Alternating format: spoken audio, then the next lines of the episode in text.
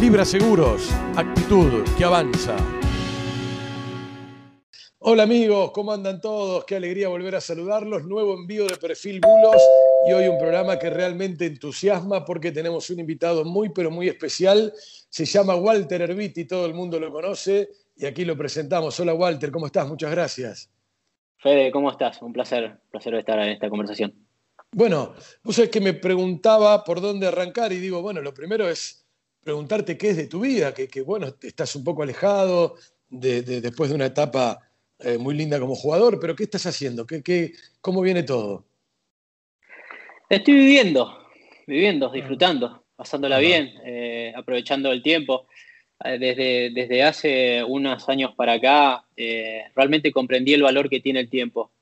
y que al fin y al cabo es lo único que, que no puedo conseguir eh, o que no puedo volver a, tener si, si, lo malgasto. Entonces eh, trato de, darle el valor que corresponde e invertirlo con la gente que quiero o haciendo las cosas que, me producen felicidad. Entonces en eso estoy. Ajá, mira vos, eh, vos sabés que, bueno, Ruggeri siempre habla de tiempo y se me vino también a la, a la mente una frase de Pablo Aymar que dijo, en el fútbol triunfa el que más resiste, el que aguanta el sufrimiento. ¿Sufriste mucho? Superé obstáculos. Em, sufrir, la verdad que yo eh, tengo que decir siempre lo mismo y no, vamos a hacer una charla evangélica porque no es la idea, pero yo soy un hijo de Dios y la verdad que disfruto mucho de la vida. Em, pero sí tuve muchos eh, eh, obstáculos para poder llegar a ser futbolista profesional y después como futbolista profesional también tuve que esforzarme porque la verdad que Fede, yo soy una persona que se crió en un barrio muy humilde, con muchas carencias eh, familiares, bajito, mal alimentado, eh, eh, difícil de, lejos del objetivo que tenía. Entonces, a partir de esas necesidades que me tuve que superar, acomodar, afianzar y, y, superar, y superarme y superarme, porque tampoco tenía cualidades extraordinarias como para decir, bueno, está bien, sos bajito, estás mal alimentado, pero tenés un remate potente o, sos un jugador que llega al gol fácil. No, la verdad que no. La verdad que, fue, eh, yo, si, miramos a lo largo de mi carrera, en, una gran cantidad de partidos, entre el minuto 75 y 90, yo salía de los partidos. Pero yo te puedo asegurar que era porque terminaba fundido, fundido. Yo no podía más, eh, no, tenía más para entregar. Eh, y eso habla de que no tenía un gran motor, no tenía grandes cualidades, pero sí que me esforcé muchísimo para poder, para poder lograrlo. Eh, pinta realmente bien, entusiasma esto que dice Walter Herbiti porque eh, hay mucho para conversar. Perfil Bulos va un poco de la vida de ustedes, de los protagonistas, del futbolista. Eh, ya te voy a preguntar por la religión, qué significó, qué significa para vos. Pero estaba leyendo, estaba, tratando de armar la entrevista. Walter Daniel Herbiti Roldán. Ese doble apellido no, nunca fue conocido, nunca, nunca trascendió, ¿no? No, es que no, no existe el doble apellido. Eh, eh, eh, los, mexicanos están acostumbrados a, llamarse por su doble apellido. yo estuve mucho tiempo en México, entonces ellos adoptaron el apellido de mi papá y el apellido de mi mamá. En mi documento solamente figura Walter, Walter Daniel Arbiti, no, no. El Roldán lo, lo, sumaron ellos por sus costumbres. Bien, bien. contame de tu infancia. Vos sos de Mar del Plata bueno, dijiste que, te costó, que, la peleaste, pero vamos a profundizar el tema. ¿De, qué barrio y, con quién vivías? De todos los barrios posibles. Nosotros eh, eh, nos, mudábamos bastante. Eh, la verdad que yo tengo la imagen de mi papá y de mi mamá trabajando, mi mamá servicio doméstico, mi papá en, la pintura, pero también fue remisero, fue, trabajó en la obra, intentó siempre darnos eh, la posibilidad de comer, que tampoco abundaba eh, en la realidad. Eh, me crié, sí, en una familia llena de amor, siempre con mis papás muy presentes, más allá de, su ausencia física por, tener que darnos de comer, rodeado de una pelota, toda, toda mi, mi vida. Yo desde los 7, 8 años que tengo uso de razón o que tengo memoria, es que yo decidí ser futbolista y a partir de ahí empecé a tomar eh, eh, prioridades en mi vida y el fútbol siempre fue la primera opción. En, eh, cuando tuve que, estudiar, cuando me tenía que comprar un par de zapatillas que venía mi papá y yo tenía una sola opción, eran zapatillas con tapones. Y yo iba al colegio con zapatillas con tapones, iba a un cumpleaños con zapatillas con tapones iba al colegio con esa zapatilla con tapones y con esa zapatilla con tapones después iba a jugar al fútbol. Eh, y, me acuerdo que, no, podía romper, patear de punta, o no podía porque yo las tenía que, cuidar porque era para todo el año. Eh, en esa realidad me crié. Eh, y la, verdad que, más allá de esas necesidades que, que uno se da cuenta cuando empieza a tener cosas lo que le faltaba antes, porque la verdad que yo no, no, comprendía que uno podía tener varias pares de zapatillas, varios televisores por toda la casa, eh, yo eh, tengo un, gran recuerdo de, mi infancia, de mi adolescencia, más allá de las necesidades y realmente eh, no, no, no me genera tristeza cuando, cuando lo traigo a mi, a mi memoria. y contame, Walter, ¿cuántos hermanos eran y, de qué laburaban? Bueno, papá en la pintura, mamá en servicio doméstico y así se fueron criando. Así nos fuimos criando con, mi hermana mayor, eh, Marcela, que era la que se encargaba de hacernos la comida al mediodía, eh, y mi hermano más chico, Gastón, que, es un año menor y que éramos casi eh, inseparables porque compartíamos casi lo mismo. Él jugaba en la categoría donde jugaba yo, íbamos a entrenar juntos, al colegio íbamos casi pegados también, entonces la relación con él era mucho más cercana que la relación con mi hermana, quien hacía hasta de mamá por, por, por, momentos, por, la situación de tener que criarnos, aconsejarnos y, hasta darnos de comer. Vos sabés que hay dos ejemplos. Uno, ahí sentado, bueno, en el mismo lugar que estás vos, Marcos Rojo contó en nuestro programa su, su, vida, su infancia, y dijo, la gran alegría es que después, eh, cuando pude asentarme en primera, le compré la casa a mamá y papá. ¿Te pasó lo mismo? ¿Tuviste que vivir por eso? Son los, son los objetivos que uno, que, uno tiene eh, creyendo que es la manera de devolverle cierto agradecimiento a, los padres y uno cuando termina siendo padre se da cuenta que no necesita nada de sus hijos más que el amor. Eh, sí, yo he tenido la bendición de comprarle la casa a mi papá, que, en gran, pero en gran eh, proporción eh, la culpa o el agradecimiento es para Oscar, quien fue el, motor para que a mi familia le compraran la casa. Eh, yo tuve Oscar de, sí, Oscar de técnico. Eh, a mí me habían hecho una promesa, la promesa empezó a diluirse un poco y Oscar, la verdad que estuvo muy cerca de esa situación y él empujó para que, para que me compraran la casa, porque yo cuando debuté en San Lorenzo, hace 20 años no eran los debuts de hoy. Si, sí, sí, los jugadores anteriores a yo, a, mí, perdón, que mal expresado, si los, jugadores anteriores a mí se quejaban de que ganaban poco cuando yo arranqué, yo me acuerdo de haber firmado un contrato por dos años y ganaba nada, tres mil pesos. Eh, eh, ¿Sabes cuánto tenía que luchar para poder comprar una casa de mi papá? Bueno, en el medio hubo una situación donde Oscar eh, se hizo eje y la verdad que me, ayudó mucho. Y, y, sí, hoy siguen viviendo en la misma casa. para mí es un gran orgullo, pero el, más, pero el orgullo más grande es que ellos me expresen su, su, cariño y su felicidad y su, bienestar en cuanto a, la relación que tenemos. Gran historia, hermosa historia de vida, cuenta Walter Herbite acá en Perfil Bulos, participá, suscribite, dale me gusta. Eh, y otro ejemplo que te quería poner, uno es el de Marcos Rojo, que ya lo contaste, y el otro es que sentado acá con nosotros, Darío Sitanich habló de sus hermanos y dijo, eh, en un momento sentí culpa. Sentí culpa porque mi hermano no, no, llegó y tiene que laburar y, me dio culpa tener un buen presente. ¿Te pasó alguna vez un sentimiento así parecido? Jamás, jamás, jamás, jamás, jamás. Eh, la culpa no es un sentimiento que abunde en, mi ser, para nada. Eh, soy muy consciente de lo que hago y cómo lo hago y de todo lo que le brindo a las personas que me rodean.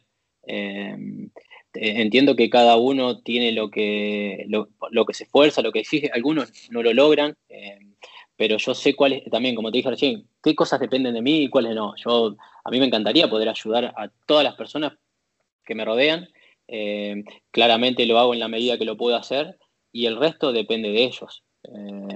yo no siento culpa tampoco, primero porque ellos no me lo demuestran, ningún integrante de mi familia jamás, todo, todo lo contrario, han estado siempre, me han apoyado, han disfrutado de cada situación.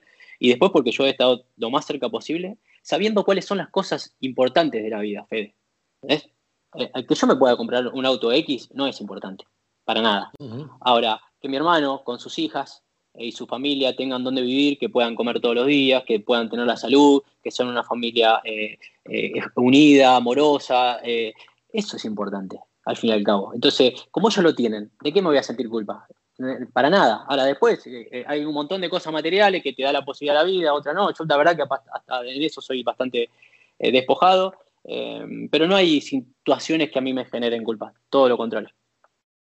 Gran historia de Walter Herbiti que estamos transitando en Perfil Bulos. Walter, contame, a ver, vamos al Walter Herbiti pibe. Quiero que me cuentes, que nos cuentes, que le cuentes a nuestro público tus comienzos en el fútbol, allá en Mar del Plata, pasaste, dijiste por varios barrios, se fueron mudando. ¿Dónde empieza Walter a jugar a la pelota? ¿En, la esquina, en el barrio, en la calle? Empiezo en el colegio, un colegio municipal, eh, en primer grado enseguida me llevan al club de barrio Talleres de Mar del Plata, que es el club que más cerca me quedaba de casa.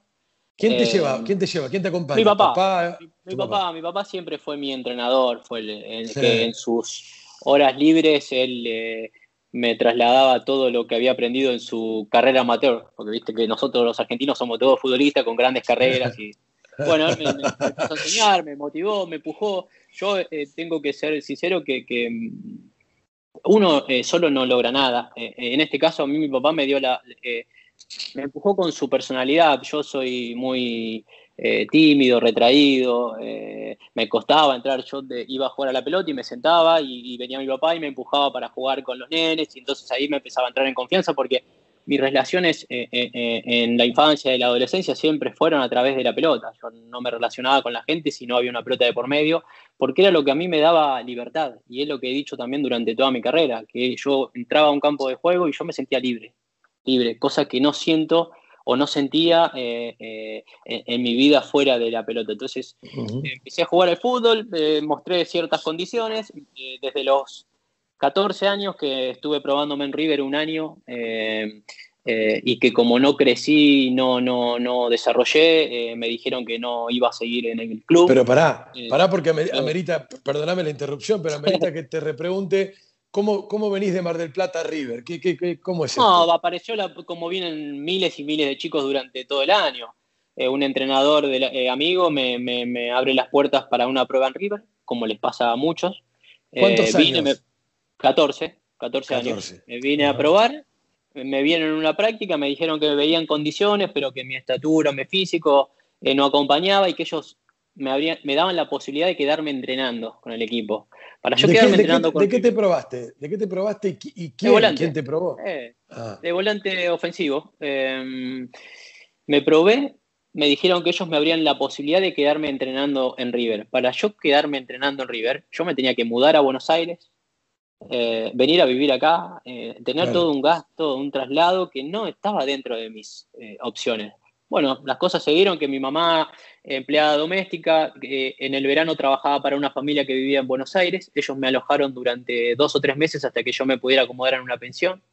Em, de ahí me iba todos los días caminando a River para poder entrenar en Ciudad Universitaria. Em, te juro por, por, por mis hijos que éramos 23 yo era el único que daba fuera eh, esperando para jugar. El único, el único. Eh, eh, no jugué casi nunca, la verdad que no jugué casi nunca. Después me mudé a una pensión que tenía problemas para comer, no comía. Entonces, cuando llega a fin de año, me dice, no creciste, no desarrollaste. Y yo tenía ganas de decirle, no comí en todo el año. No, no, no entrené, no, no, ¿cómo querés que desarrolle? Acto de magia, pues sí, me invitaron a, a, seguir entrenando con el equipo, pero ya lo veía yo muy lejano. Eh, entonces me empezó a probar en diferentes clubes, me probé en 50 clubes, en todos me dijeron que no, en todos, en todos me dijeron que no. ¿Eso acá en Buenos Aires? Acá en Buenos Aires, Español, eh, Platense, Lanús, los clubes que se te crucen por la cabeza que, habrían, que daban la posibilidad de probarte, yo venía de Mar del Plata, viajaba a la noche, llegaba a la mañana, primera hora, eh, las pruebas arrancaban en bondi, en auto, en lo que sea, me arrancaban a las 8 de la mañana, a veces me probaban, a veces no, a veces me probaban en el último turno a las 3 de la tarde, eh, en cualquier posición.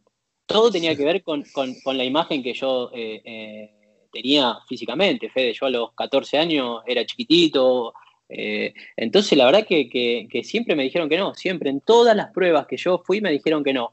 Vuelvo a Mar del Plata a los 15, 16 años. Bueno, ya estaba en Mar del Plata. San Lorenzo hace una prueba en Mar del Plata con, no San Lorenzo, un intermediario, mira jugadores y él me abre las puertas de San Lorenzo sin probarme, sin probarme. Eh, acá va la enseñanza de que yo, eh, gracias a Dios, no necesité la aprobación de ningún ser humano para que me abran las puertas del club. A mí me las abrió Dios. Llegué a San Lorenzo y más allá de estar en San Lorenzo, la situación no cambiaba. Estuve desde sexta y quinta sin jugar. No jugué nunca. Habré jugado en, partidos oficiales de AFA eh, uno o dos. Llega fin de año de quinta, viene Roberto Mariani y me dice que agarre mis cosas, que quedaba libre. Que como no había jugado nunca, no había demostrado, me tenía que ir de la pensión. Esto habrá sido un lunes, un martes, yo me quedé, Fede, me quedé. Me quedé, me quedé, me quedé, me quedé. Al miércoles jueves lo echan a, Roberto, cambian de coordinador, el coordinador nuevo que llega me hace probar un viernes, juego 20 minutos y me saca de la práctica y me dice que vuelva el año que viene. Así que yo a los 18 años eh, había estado libre durante tres días, sin club, sin estudio, sin futuro. Eh, llegó Víctor Doria, me probó y me hizo jugar. Al, otro año arranqué en cuarta, jugué tres o cuatro partidos, fui a reserva y ya me agarró Oscar eh, y me dejó entrenando en el plantel profesional. O sea, una historia con, poco, con poco trabajo, con poco partido de inferiores, por esto que contás. yo llegué a primera división eh, sin saber lo que era jugar al fútbol o, haber jugado de los 14 años hasta los 18 años, no más de 10 partidos oficiales. Y te estoy hablando de entre sexta, quinta, cuarta y reserva.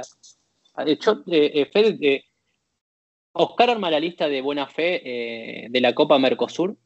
el, número 25 era Gustavo Zapata. Gustavo tiene un problema con la directiva, lo sacan y Oscar me, me pone en la lista eh, porque solamente, pues yo iba a entrenar y él me tenía fe, pero yo no era parte. Bueno, un día me, manda a entrenar con los, con los jugadores que habían quedado fuera del partido de, ese día a la noche con Boca por Copa Mercosur. Me pone a jugar, a los 15 minutos me saca eh, y me manda a concentrar. Entonces yo me, fui a, yo me fui a concentrar y aparecí en el banco de suplentes de San Lorenzo sin poder avisarle ni a mi papá ni a mi mamá, porque no tenía, no tenía teléfono, no tenía facilidad de, diálogo. Y entonces me senté en el banco suplente sin que nadie de mi familia supiera que yo iba a ser, eh, ese día iba a debutar en la primera división. Qué particular historia, eh, realmente pocas veces escuchada esta historia de Walter Erviti que involucra a Ruggeri y que tiene que ver con su vida como jugador. Es magnífico lo que cuenta Walter en Perfil Bulos. Eh, está claro que Ruggeri te marcó. ¿Qué, otros ¿Qué, otros técnicos te marcaron en, en tu vida. Después tengo una lista para preguntarte un ping-pong. Supongo que Falcioni también te marcó. Eh, yo he tenido los técnicos, creo que gracias a Dios, en los momentos que, lo, que los hubiese necesitado. Porque el único entrenador de todos los que tuve que me hubiese, puesto en primera y me hubiese eh, sostenido en el tiempo de la manera que lo hizo eh, era Oscar, no había otro entrenador. Yo no es que debuté y fui una explosión increíble de habilidad y talento, no, fui un jugador regular que el entrenador me necesitaba para cierta función y confiaba en mí. Y, él no solo me acompañó en, la parte deportiva, sino en la parte humana. Recordemos que primero yo no tenía mucha experiencia eh, eh, en el fútbol, hacía cuatro años que no jugaba al fútbol, eh, y después él me fue aconsejando ciertas cosas que a mí me quedaron muy marcadas en mi vida, la manera de manejarme, lo importante que era ser un futbolista profesional, lo importante que era ganar en este juego, porque Oscar me veía jugar al fútbol y me decía, a mí me encanta que vos gambetés, tires caño, pero que hay que ganar. Ah, yo lo único que quiero es que cuando termine el partido, San Lorenzo tenga más que el rival. ¿Vos sos consciente de esto? Le digo, sí, Oscar, listo, entonces haz lo que quieras, me decía. Em, y yo realmente eh, sentí de su, de su parte una, paternidad que era la que yo necesitaba en ese momento porque yo me había eh, eh, despegado de mis papás hacía mucho tiempo y, necesitaba la necesidad de una persona que ocupase ese lugar. Y él lo ocupó, él lo ocupó a tal punto que un día yo debuté en, primera, ya llevaba más de 50 partidos y él no me dejaba irme a vivir solo. Yo seguía viviendo la pensión con nenito de 14 años, 15 años. Eh, un día voy a comer con mi hermano, se me hace tarde para volver al bajo y la verdad que no avisé, me quedé a dormir en la casa de mi hermano y cuando vuelvo al otro día de la mañana, que voy con el bolsito pasando por el vestuario de Oscar, con la puerta abierta, me dice, Walter, vení. Le digo, sí, Oscar, ¿qué pasó? ¿Dónde dormiste anoche? Me quedé en la casa de mi hermano, se me hizo tarde. Que esto... ¿A quién le avisaste?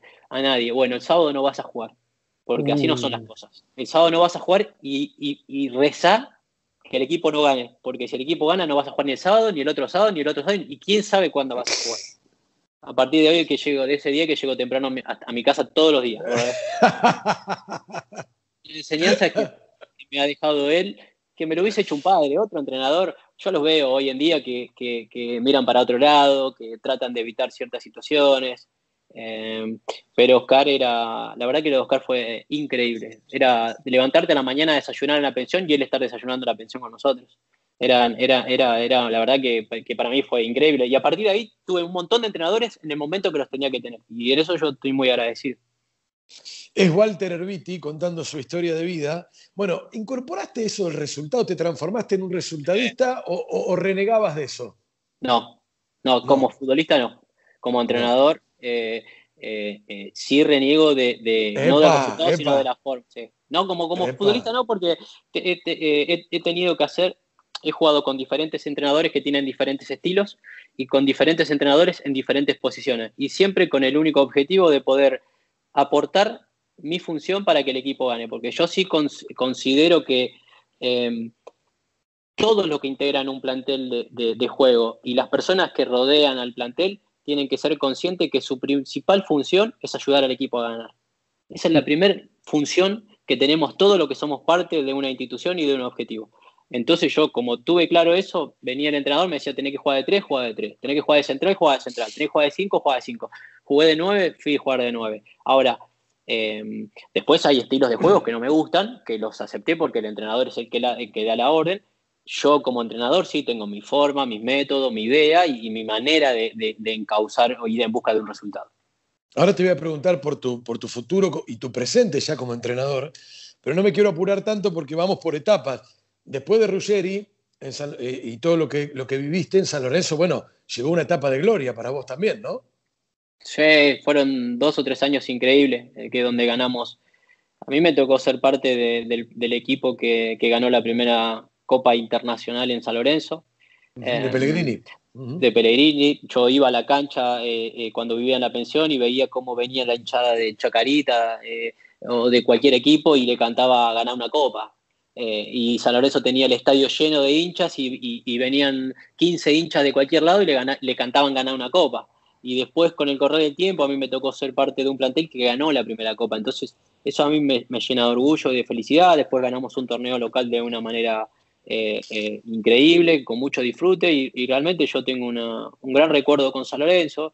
¿Sabes qué me pasa? llegó un momento que mm, a mí me llega la posibilidad de irme de San Lorenzo y estas son situaciones que yo las cuento para que el hincha también entienda cómo vive uno, eh, eh, eh, el futbolista y las decisiones que tiene que tomar. Entonces, cuando me llega la oferta de Monterrey, que viene mi representante, me dice que Pasarela me quería en Monterrey. Yo le dije, yo de San Lorenzo no me quiero ir, yo estoy feliz en San Lorenzo.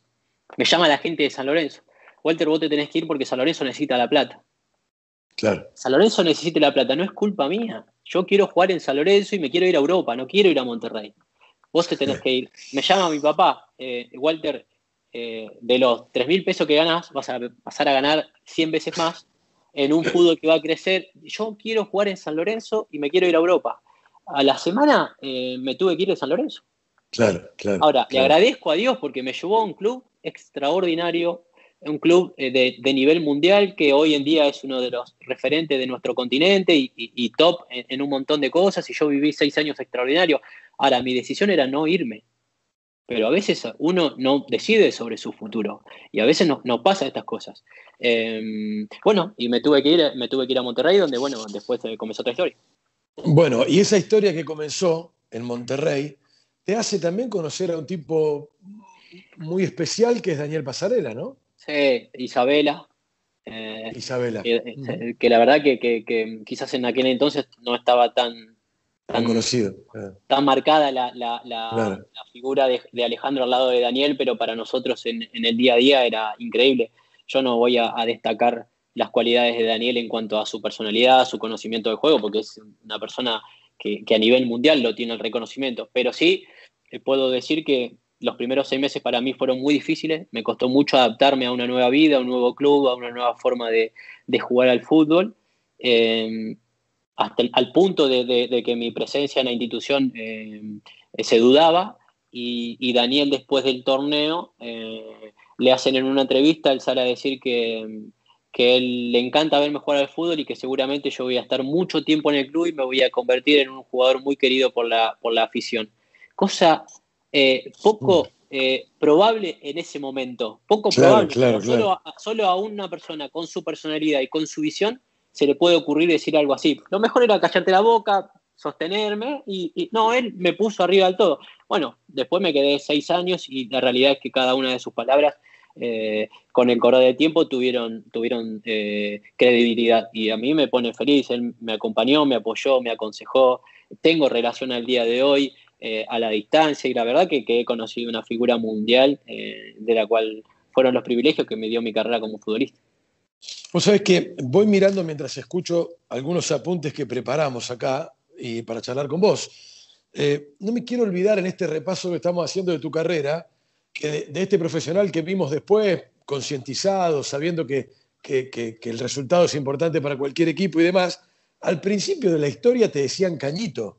Sí, sí. Eh, mis, hijos, mis, hijos, me preguntan a veces por qué, y yo, Fede, em, para serte sincero, eh, varias veces eh, me ha costado pensando si hice bien o no en, cambiar mi estilo de juego.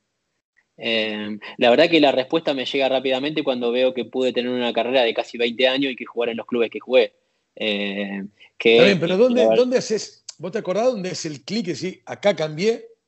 Sí, cuando empecé a entender cómo se jugaba el fútbol, cuando empecé cuando yo era una persona que entraba a la cancha a jugar sin arcos y a, mí lo único que Sí, era, sí, y cuando arranqué en San Lorenzo, arranqué así, por eso la charla que tuve con Oscar, que fue quien me dijo, Walter, al fútbol se juega a ganar, vos la manera que, o el método que vos quieras eh, eh, eh, llevar adelante para ganar es una elección tuya, pero acá hay que ganar. Em, entonces yo entendí que si a mí me corrían, Oscar me hizo jugar de carrilero, si a mí me corrían al medio de carrilero, era porque yo tenía una función muy clara. Entonces él me la empezó a explicar, yo necesito esto, necesito lo otro, quedaba en mí si me quería adaptar o no. Y yo entendí que me tenía que adaptar porque lo que yo quería era estar adentro del campo de juego, porque como te dije al principio de la nota, lo que yo sentía estando adentro del campo de juego, a mí difícilmente me lo, me lo dé otra, otra situación en, mi vida. La libertad, la felicidad, la alegría eh, de jugar al fútbol. Entonces yo me sentía parte del equipo y quería hacerlo. Llegó Pellegrini y Manuel me mandó, en la primera charla que tenemos con Manuel me dice, Walter, yo, eh, vos, ¿dónde te sentís cómodo? Mire, Manuel, a mí no me saque de la raya porque yo con la raya tengo una relación increíble y yo me llevo muy bien en la raya. Le digo, yo no quiero jugar en otro lado. Con Manuel termino jugando de volante creativo, eh, doble cinco, más tirado. Más suelto, claro. Y hay un partido contra Unión que termino haciendo un gol con la pierna derecha por la derecha del, campo rival. Em, eh, entonces, estas son enseñanzas que me fue dando la, vida y, la bendición de tener entrenadores de ese nivel. Yo salgo de Oscar, paso a Pellegrini, de Pellegrini paso a, Pasarela. Entonces, eh, o aprendía o no jugaba el fútbol. Eh, es, muy bueno este derrotero de Ruggeri, Pellegrini, Pasarela, campeón en San Lorenzo, campeón en Monterrey, y después regresás para jugar en Banfield, donde también sos campeón con el equipo de Falcioni. Sí, que no quería. Eh, yo, eh, el último equipo, el último entrenador que tuve en Monterrey fue Ricardo Lavolpe. Ricardo me, hacía jugar también en la banda, de volante por izquierda, carrilero. Terminamos el torneo en semifinales. Viene la directiva, me dice que Cruz Azul me iba a comprar. Yo le dije que lo iba a escuchar, que no era mi idea salir, pero que lo iba a escuchar. Pasa el draft. El draft en México dura un día. Vos solamente tenés la posibilidad de cambiar de equipo en, equipo en la liga eh, eh, solamente un día. Pasa ese día y yo seguía en Monterrey. Entonces, ese día que pasa, al otro día me entero que el entrenador no iba a contar conmigo. Entonces, yo paso de ser un jugador que iban a vender a un jugador con el cual no contaban. Em, cuando me siento con la directiva, le digo: ningún problema, me siento a esperar. Eh, tener una oportunidad. No, el técnico no te quiere en el plantel, tenemos que buscarte una salida. Bueno, esperemos que venga alguien a comprarme porque yo a préstamo no voy a ningún lado. Pasa el tiempo, cae una oferta de Banfield. Em, la realidad es que, hablemos, hablamos de un Banfield que había ascendido, un equipo que eh, estaba destinado a irse al descenso nuevamente. Que em, la realidad es que mi primera opción fue no venir. No venir. Lo puse en la mano de Dios y las cosas se abrieron de un día para el otro. Eh, los consejos de mi papá, de mis amigos, de mi gente más cercana que, me, representaba era a Banfield no, a Banfield no, a Banfield no, a Banfield no. Em, yo puse las cosas en la mano de Dios, las cosas se abrieron, a mí me cerraron todo lo que me tenía que cerrar y vine a Banfield. Em, los primeros meses también recordarás que fueron muy difíciles con, Jorge Urruchaga, otro gran entrenador y otra gran persona. Eh, cuando se empezó a encaminar la cosa, él decide irse, viene Julio y la primera charla que tengo con Julio es en un estacionamiento. Nos encontramos en el estacionamiento para irnos del entrenamiento y, lo veo de frente. Yo era muy cuestionado en Banfield, muy cuestionado. La gente me, me silbaba, eh, había tenido algunas diferencias en un entrenamiento con ciertos hinchas que habían venido a, querer hablar conmigo. Entonces yo le digo a Julio, Julio, mire que yo no me voy a rendir. Yo sé si, yo entiendo que si usted me quiere sacar del equipo, ningún problema. Esto está en toda su, en todo su derecho, pero yo lo quiero seguir intentando. Entonces Julio me dice, me mira y me dice, Walter, el único que va a jugar siempre de titular conmigo vas a ser vos. Así que oh. conmigo relájate. Y a partir de ahí fui, fui en crecimiento, en crecimiento hasta que terminamos saliendo campeón. Eh, gran historia también de Banfield, de su relación con Falcioni. Y vamos tal vez a una parte que puede llegar a ser lo más importante de tu carrera, no sé, vos definirás, pero Falcioni te lleva a Boca después. Julio me lleva a Boca. Julio, en uno de los últimos entrenamientos en Banfield, eh, me separa de la práctica y me dice que él tenía todo arreglado para ir a Banfield, para ir a Boca eh, y que él quería contar conmigo. Bueno, le dije que si Banfield aceptaba y a Banfield le quedaba una buena negociación, yo era feliz de estar con él porque para mí fue una, una gran bendición tenerlo de entrenador tanto tiempo, pero realmente lo disfruté. Entonces, eh, si bien la negociación fue muy difícil y, pareciera que yo siempre quedo envuelto en este tipo de, situaciones y negociaciones. Y, yo siempre soy muy claro eh, eh, y, me molesta cuando del otro lado no lo son y, asumo mi responsabilidad y, no voy a querer pasar desapercibido ni, pretender que otro asuma la responsabilidad que tengo que asumir yo. Si yo había decidido ir a jugar a Boca, iba a ir a jugar a Boca, lo tenía claro. Eh, y bueno, fui a Boca, fui a Boca y, fueron dos años y medio eh, increíbles, increíbles que siempre declaro lo mismo. A mí me hubiese encantado llegar a Boca con 23, 24 años. Lamentablemente llegué con 30 a un club de una exigencia increíble, con una competencia interna eh, que no sucede en otro lado, y la verdad que a mí no me dio para, para más de lo que, de lo que hice. vamos a puntualizar en esto. ¿Cómo es esa competencia interna y, te tengo que hacer la pregunta, porque ¿te peleaste con Román? Primero, eh, lo de la competencia interna es simple. Yo siento que en Boca tiene plantel siempre por, muy por encima del resto, que, que, a no ser jugadores muy puntuales, los demás tienen que competir día a día para poder ganarse un puesto. Mi competencia era con Sánchez Miño y Colazo, dos jugadores a los que yo les llevaba 10 años y donde nuestra función era más física que técnica. Entonces yo estaba en desventaja. Totalmente. Em, yo em, me siento con Carlos y le digo, mire Carlos, la verdad que esta es mi situación puntual, yo le agradezco porque eh, todo su respaldo, su todo apoyo, pero yo no puedo seguir compitiendo en esta posición con Sánchez Miño y, eso con, eso con, con Bianchi. Con Bianchi. Con Bianchi, porque muchos cuestionan por qué me fui de, Boca en, un en uno de los mejores momentos de mi, mi, paso por Boca. Sí, sí, yo le digo, yo acá no puedo competir más porque eh, esto va a terminar siendo con que yo voy a estar más sentado en el banco que jugando porque estos chicos vienen con una gran proyección. La otra que me queda es ir a jugar a la posición donde a mí me gusta jugar y es imposible, no voy a jugar porque ahí juega Román. Yo no tengo alternativas.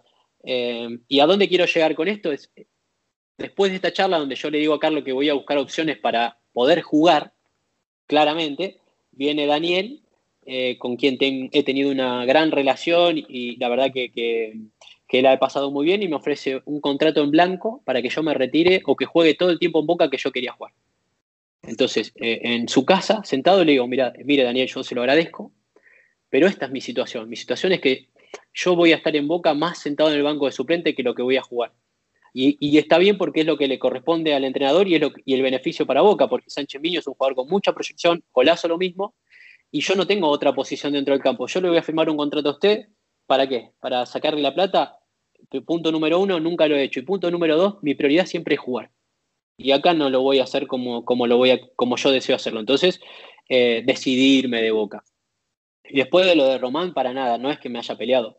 A mí hubo una situación puntual que a mí siempre lo he dicho porque se lo he dicho primero a él, em, que a mí no me, no me hizo sentir cómodo. Lo hablé con él en cuanto a que las declaraciones que él hacía en el tiempo que estuvo fuera de Boca yo no las compartía, eh, que algunas sentidas que indirectamente podían llegar a ser para mí, eh, más allá de que no lo sean, y que a mí me hubiese gustado que si él veía algo que, no era bueno de parte mía, que él me llame y me lo diga, porque yo lo iba a escuchar como he escuchado a todas las personas que me rodean dentro del fútbol. Pero no, eso no es una pelea, eso es hablar de frente con, un compañero para buscar eh, aclarar situaciones.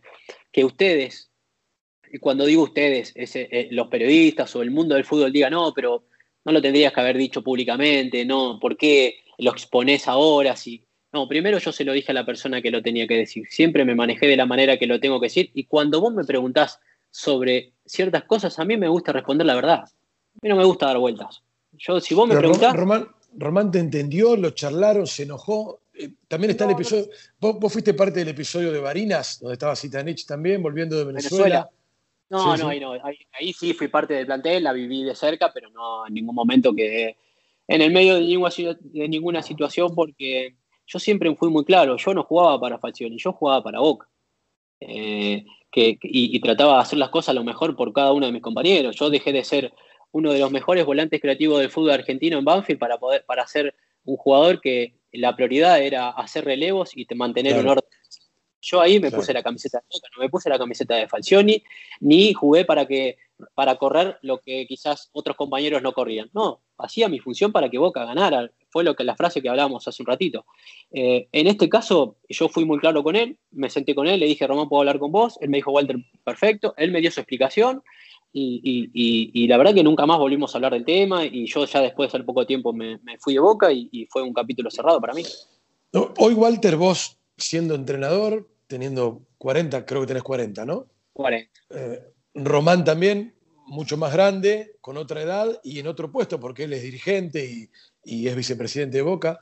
¿Te gustaría charlar, tomar un café, unos mates con él algún día, hablar de fútbol? Yo soy, Fede, por sobre todas las cosas, soy un hijo de Dios, eh, el cual está lleno de amor. Yo no tengo nada malo con nadie y atrás de cada una de las palabras que yo expreso no hay otro significado que el que quiero decir. ¿Me puedo eh, expresar mal? Sí, pero no hay una doble frase. No te voy a abrazar Correcto. de otra cosa. Eh, yo no puedo hablar de Dios y decir, no, pero con este no quiero hablar y con el otro no quiero hablar. Ahora, esto de poner eh, la otra mejilla no significa que yo acepte todo el otro ni quiera convivir con el otro. Yo voy a estar, pero elijo con quién eh, proyectar algunas cosas y con quién prefiero no, acompañarte, verte de cerca, pero, pero no. Y eso no, no es, es la manera en que me manejo. Pero yo, a ver, me he peleado públicamente con Eduardo Espinosa, presidente, expresidente de Banfield, y en los últimos años me he sentado a hablar, a tomar un café y a charlar sobre situaciones puntuales eh, un montón de veces. Un montón de veces. Y no comparto casi nada de las cosas que él dice o, de, las cual, de la manera en que se maneja. Pero yo no soy quien para juzgarlo. Yo escucho, le digo esto sí, esto no, y agarro las cosas y me vengo a mi casa y disfruto de mi vida. Es Walter Herbiti en Perfil Bulos, estamos transitando su carrera. Ya te voy a liberar, Walter, pero antes. No, pero bueno, eh, después de Boca, volvés a México, hay un regreso a Banfield. Eh, pero quiero puntualizar lo siguiente. Llegaste Independiente en 2017, un equipo extraordinario de Holland que salió campeón. y, todos dijimos, y todos dijimos desde este lado, Herbiti es la frutilla del postre, acá la rompe. Eh, eh, ¿Y qué pasó? ¿Qué pasó? Porque arrancaste, arrancaste con todas las luces. ¿Sí? Yo creo que fue la frutilla del postre porque Fede, yo llego a, eh, cuando me ocurre lo de, lo de Banfield, que quedo sin club, y se empieza a correr el rumor de que los clubes no me iban a, querer dejar el fútbol argentino porque me había ido libre de un club que no me pagaba. La verdad que estas cosas que suceden en nuestro fútbol. Independiente me abre las puertas. Eh, eh, llego a Independiente, empiezo a trabajar, eh, arranco siendo titular. Cuando empiezo, cuando empiezo a conocer el plantel y a tener el diálogo que yo tenía con Ariel, yo fui el primero a levantar la mano y le decía, Ariel, en mi lugar tiene que jugar Mesa o Benítez, yo no estoy para competir con estos chicos. han demostrado y, van a demostrar que son mejor de lo que yo puedo hacerlo. yo recuerdo, recuerdo ese acto de sinceridad porque era un equipo que jugaba a los palos a mil por hora y vos dijiste, yo estoy más lento que estos chicos, no, no, no, no estoy para, estoy para un rato, vos lo dijiste eso. Y esos chicos no, necesitaban un freno, porque si, vos, si, si, si, si, vamos a profundizar del juego, que era lo que yo hacía con Ariel, y él, y él con todo su cariño y, el deseo de que yo juegue, porque para eso me llevó, eh, me decía esto de la pausa, del freno, yo le decía, estos chicos necesitan freno, no lo necesitan. El, ejemplo más grande fue que hubo un partido en cancha de Independiente que yo venía con un golpe en la rodilla. El día antes del partido Ariel viene a jugar y me eh, viene, viene a hablar conmigo y me dice, necesito que juegues. Entonces yo le digo, mira Ariel, yo si vos necesitas que juegue, yo camino, eh, eh, me, mato en la cancha, no tengo drama. Pero acá Martín está mejor que yo. Vos lo tenés que poner a Martín, que él está muy bien. A Benítez. Profundizando en la charla, bueno, Martín juega, hace un gol de chilena, ganamos, el equipo juega muy bien. A la próxima charla técnica de Ariel, él la empieza, yo quiero marcarlo a Walter, eh, como ejemplo eh, de lo que eh, pone por encima de su bienestar, el bienestar del equipo, porque Martín jugó gracias a que él me lo recomendó. Entonces, cuando yo te digo, yo fui la frutilla del postre, entre comillas, no es por el que para mí es, yo acompañé al equipo desde el lugar que lo podía acompañar, siempre. Con mis compañeros jóvenes, que, que yo me sentaba al lado de Barco, que tenía 17 años, yo tenía 36, eh, eh, desde acompañarlo a él, acompañar la situación de Martín, un jugador que la gente miraba de reojo, eh, el Torito Rodríguez, otro jugador que la gente miraba de reojo, la capitanía de Tagliafico, que yo lo había visto crecer en San Lorenzo, entonces tenía una relación directa con él, donde yo le podía decir, mira Nico, me parece que va por acá, va por allá, mi relación con, con, el resto de mis compañeros, fue lo que me tocó hacer. quería jugar, me, encanta, me hubiese encantado jugar Fede, pero cuando vos lo ves jugar a mesa, lo ves jugar a Barco, lo ves jugar a Benítez, lo ves jugar a Rigoni. ¿Dónde iba a jugar? ¿Viste dónde fue? Me eh, tocó jugar claro, de, de cinco me tocó jugar Independiente.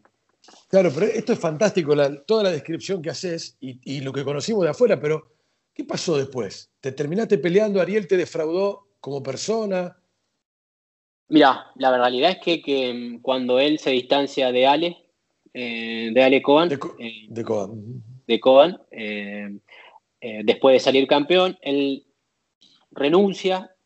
Yo le mando un mensaje a Ariel por la gran relación que teníamos. Eh, eh, yo le había recomendado a Banfield, al presidente de Banfield, cuando Ariel se distancia de Matías, que lo contrate y lo deje trabajando en el club, que lo vaya formando y que el día de mañana, cuando Matías tome vuelo por toda su, capacidad, Ariel podía ser una gran opción dentro del club. Yo ya veía en él su capacidad como entrenador. Eh, habíamos tenido charla, todo, y llegamos a tener una gran relación. Cuando él se va, yo le escribo, le digo, no te vayas, pensalo bien, estás en un gran momento, Walter renuncié, no va para más. En ese interín, yo creo que se corre el rumor de que, de que me iban a ofrecer ser el entrenador a mí, situación que aclaro que en ningún momento fue así, para nada. Eh, ese plantel no podía tener un entrenador que nunca haya sido entrenador por, por su juventud, por la, por el apoyo que necesitaba de otro lugar, que era lo que yo pensaba. Él vuelve a Independiente y yo quedo en el medio entre su pelea de Ale, Coan, profesor de que yo lo conocía de la época de Pasarela, con el tengo una gran relación, y él. Y yo llego un día, eh, no, miento, me llaman a mí cuando estaba de vacaciones, él, y me dice, la directiva no te quiere. Ariel, ningún problema. Mm, eh, eh, me llama la directiva y me dice, Ariel no te quiere. Le digo, mira, si Ariel no me quisiera, si Ariel no me quisiera, eh, él me llama y me dice que no me quiere y yo agarro mis cosas y me voy. él sabe cómo soy. Em, Ariel me dice, mira, Walter, lo mejor que para que juegues em, es que busque otro club, acá no vas a jugar mucho. Le digo, Ariel, ningún problema, dame la pretemporada para que yo busque algo mejor y algo y, me voy, queda tranquilo. Acá yo no necesito un conflicto porque vengo de conflicto, no lo necesito. Independiente no lo necesita y este momento del fútbol no lo necesita. A mí me dolió que él se sentara en la conferencia de prensa y diga el primer día de entrenamiento al único que no voy a tener en cuenta es a Walter.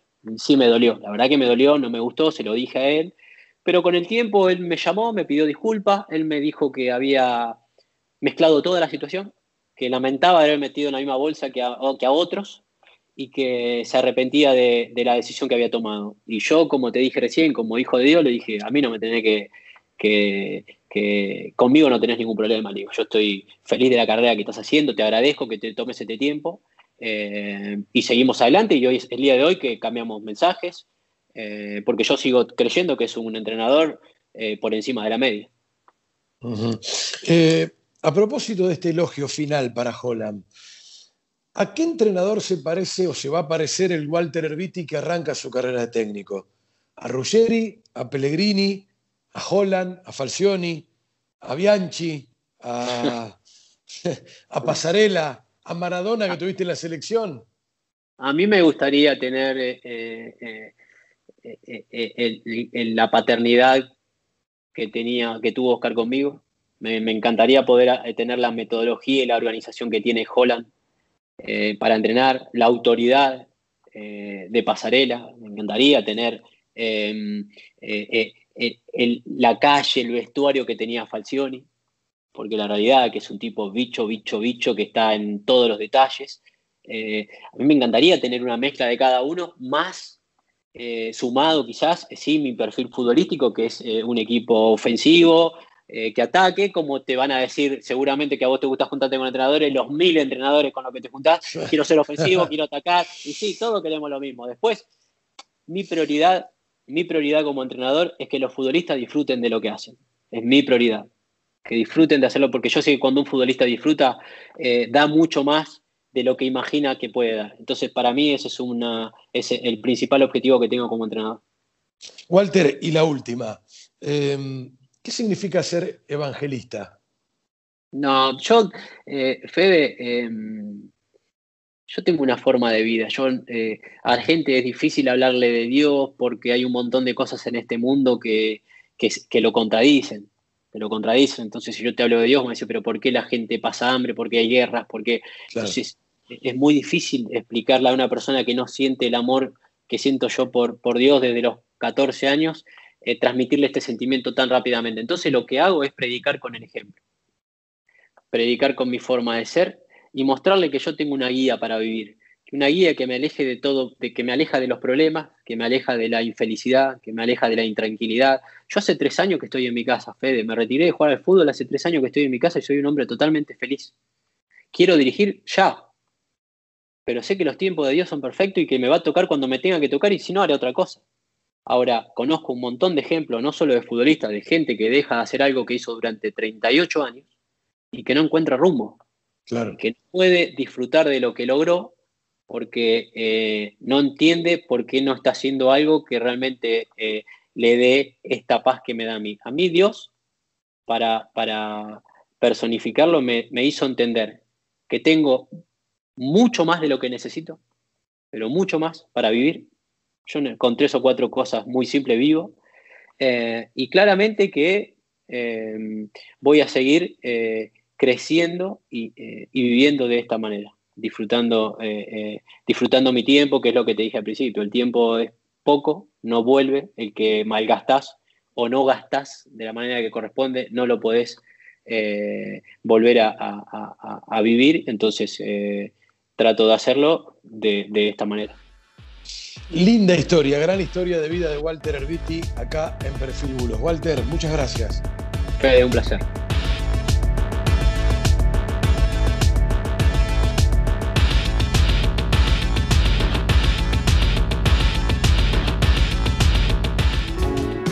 Libra Seguros, actitud que avanza.